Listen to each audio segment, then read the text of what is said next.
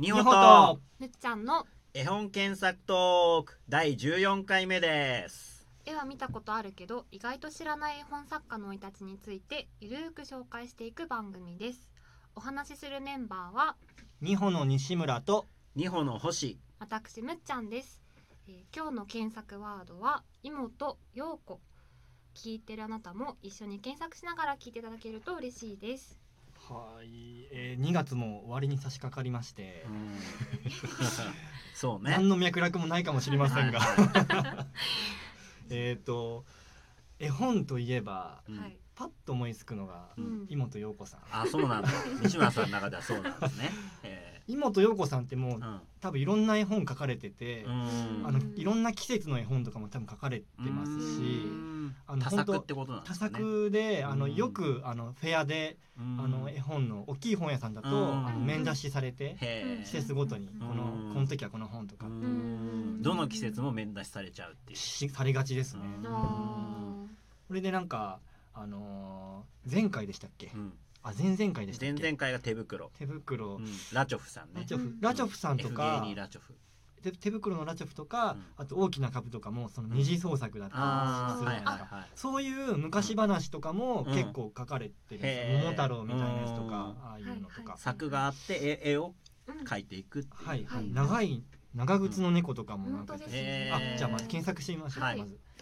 妹陽子の今画と像陽子検さんで索を画像し検ま索した、はいはいはい今と陽子画像検索、はいもうもうこの絵ですよなんか名前は聞いたことなくてもやっぱこの絵ってあったかい感じあったかいあうあんそうねでこの人が何年生まれ28度ぐらいか28え28度冷たくないですかえそううなお湯だとね気温じゃなあいー気温だと28度ぐらいすね、うんでも暑すぎないうんあなるほどなるほどいいですねうん確かに動物がやっぱ可愛いですよねう、ん妹陽子さん、あうん、妹陽子さんあそう節分の本もあったりだからだからうんあの2月の頭とか日本に行くうとん節分の本があったりとか多分したんじゃないですかーねうんーそうですねサルカニとかいろいろありますねかぐや姫とかねそうそうそうそうそうすごいなうんちょっとウィキペディアをうん見てみ見ますてみましかょうかはーい今画像検索でしたけど妹陽子さんのウィキペディなアんかパッと思ったのははい割とは背景にこう茶色というかねこうなんていうのオレンジが暖色系がねうんうんうん多いイメージがあるけど男色な確かにそうですねはい妹陽子さんのウィキペディアに来ました1944年生まれ、えー日本の絵本作家挿絵画家兵庫県のご出身うーんということですね現在現在はな76歳とかですかうね、んそうあそうですねうんうんうん75歳とか1967年に金沢美術工芸大学の油絵科を卒業うーん小学校教員を経て 絵本の世界に入るその後は風の子絵画教室を開塾しは東京で貼り絵の個展を開く貼り絵うん貼り絵貼ありっ絵ていうのは要するに髪をちぎって、うんああはいはいはいはいちぎった和紙の貼り絵に着色する技法によって柔らかで温かな表情のへー人物一や動回物ちぎるん植だねうんへー物などを描く創作童話の作家として活躍するほか日本の昔話やうん世界の名作などの絵本の挿絵なども手掛ける出版された絵本は400冊以上すごっうんなんかすごいですねあの貼り絵だと瀬名恵子さんも思い浮かびますけど、うんまた瀬名恵子さんとは違った和紙を使ってるからなんでしょうけど、うんねあれやっぱ動物のこう毛毛のうんあれ表は現じとゃあかでも原画は和紙をに描いてるのかな和紙を多分ちぎって貼ってるんあそのきああでもその表現によって違うと思うんですけど、うんへーそうそうあ のあの何妹妹つながりであ のうん今とま眉毛が太い今妹ちょっと子、ねあこっちがー出てき妹ちゃったも出てきちゃいますけど、ういこれ貼り絵だったんですね彼女のやあのものによって多分水彩だったりするんでしょうけど、うんあの紙をちぎってうーん原画見てみたいね。見てみみたい見てみたいでですすねねへーとにかくへーあったかいそうですふよねわっとしてえでもそのははなんだちぎって乗せた上からさらに着色してんのかな。ですかねうんちょっとわからないですけどごめんなさい僕うも、ーんそしてあのーあの うん何何妹陽子、うんうんえーいつものうんスペースああインタビューインタビュー殿下の方とあるあるでしょうか果たして、 あれなんですか妹よこインタでもちょっと話がそれると、はいはいはいさっきのね男色系じゃないけど、うん昔あのバウハウスにヨハネス一点って人がいて、ほうおーうんその人とかとかねその色彩分析とかうんやってたけど、はいそういう作家ごとにさそういう色彩分析とかしても面白いかあーも面な白らるほいですねどこの暖色系といえばもう妹さんっぽいみたいなあさーはいなはいなじゃあ何絵柄をもう色彩だけでっぽさが出ちゃうとかもあるかもしれないなとちょっと思うーんそうですね確かにそしてインタビューの記事見つかりました、はいははい妹陽子インタビューで出てきた検索ワードの中で多分一番上とかに出てくる、一番上をとりあえず開いてみました、キッズイベントっていうあの、うんサイトですかね、うっんて、絵本原画展妹よこの世界おに原画行ってきたっていうおことですねしかもインタビュー2年前だ、おお原画みたいな。うんうん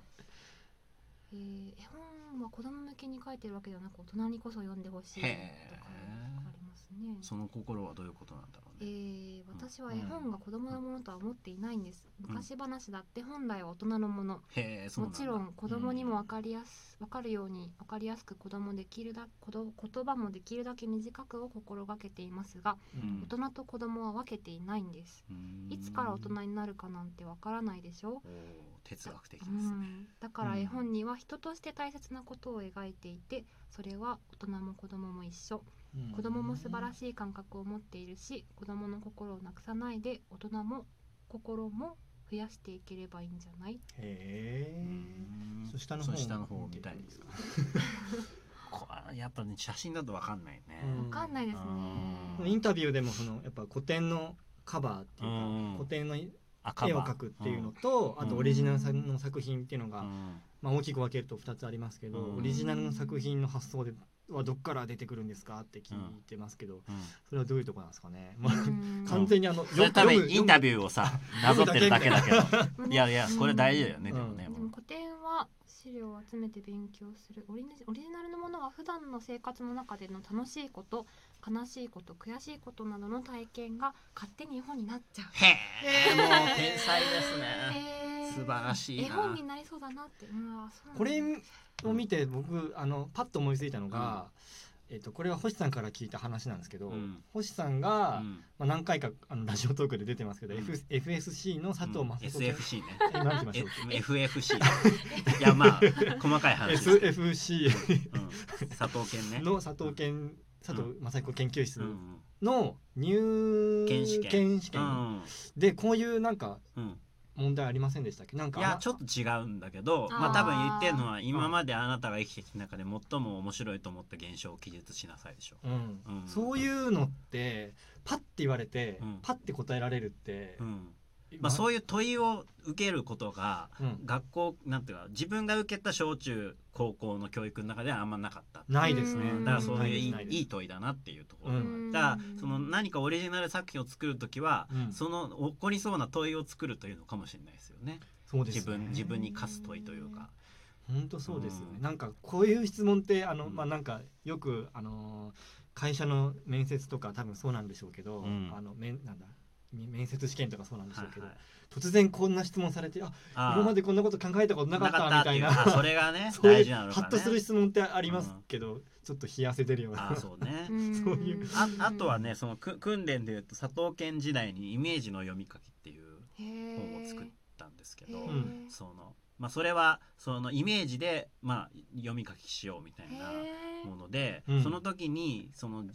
佐藤健の助手の村上さんって方がいらっしゃってその方に言われたのはその「座のつく感情です」っていうザノク「座のつく座のつく感じってどういうこと T THE ねおーあともう「ザなんとか」っていうさなるだほからどそあの他のものではない、うんもうそのものでしかいないうんこれだっていう感情のセンサーをうんあの研ぎ澄ませてくださいって言われました、ね、言い換えができない、へー言い換えができない言だから葉でつはまり言えなこいうけなど何かさこう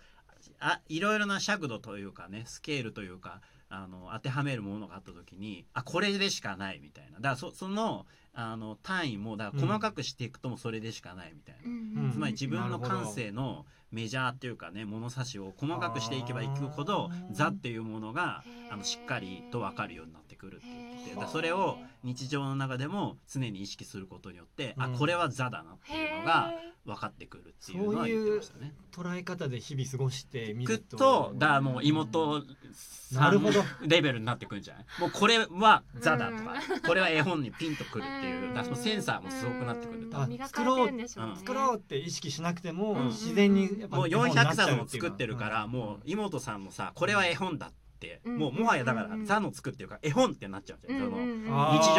常暮らしててもあうんうん絵本だってうだんって書いてますもんね、うん絵本だっうんてねからそのレベルに行くためには相当修行が必要でそうだそう積み重ねなんでしょうね、うんもうそろそろ時間がままたまだたあるまだあと1分ぐらいおですねー珍しく、はいでもそれすごく面白くうんて、うんなんかなんだろう楽したくなっちゃいますよねどういうこと電車乗ってる時とか、うん要するになんか何気ない時って、うんまあ、なんかしてる時はなんかしてるんですけど、うんあのどっかで移動してる時とか、まあ、本読んでる時でも、はいはいはいなんかぼーっとしちゃったり、うんついこううとうとしちゃったりスマホ見ちゃったり、うん要するに何も考えてないうんというか、うん完全にこうスルーしてるうん時間をゆと取る方が楽じ研ゃないでぎすか澄ましてないってことうねん感覚をね研ぎ澄ましてないうんそういう心がけたいですね、うんそそういうだからそうそうね自分も最近それは落ちてるかもしれないけど佐藤健時代はもうビンビンだったけどねねえその緊張感どうやって醸し出されるんですかえ毎週の課題だよねあ課題があるかあらー課題もそうだし、うん、締め切りもあるしうんななんうんアウトプット先がこう明確もう明であれ確ばだしあるほうどん緊とにかく緊張感がありますねへーちょっとそういう緊張感持ちたいですねう、んいや、ううんん、なくさずいきたいですはい、ということで、 はいえーえー今日の14 1回回目で目すねはいそうですね妹陽子さんでしたはい、ありがとうございましありがとうございまたした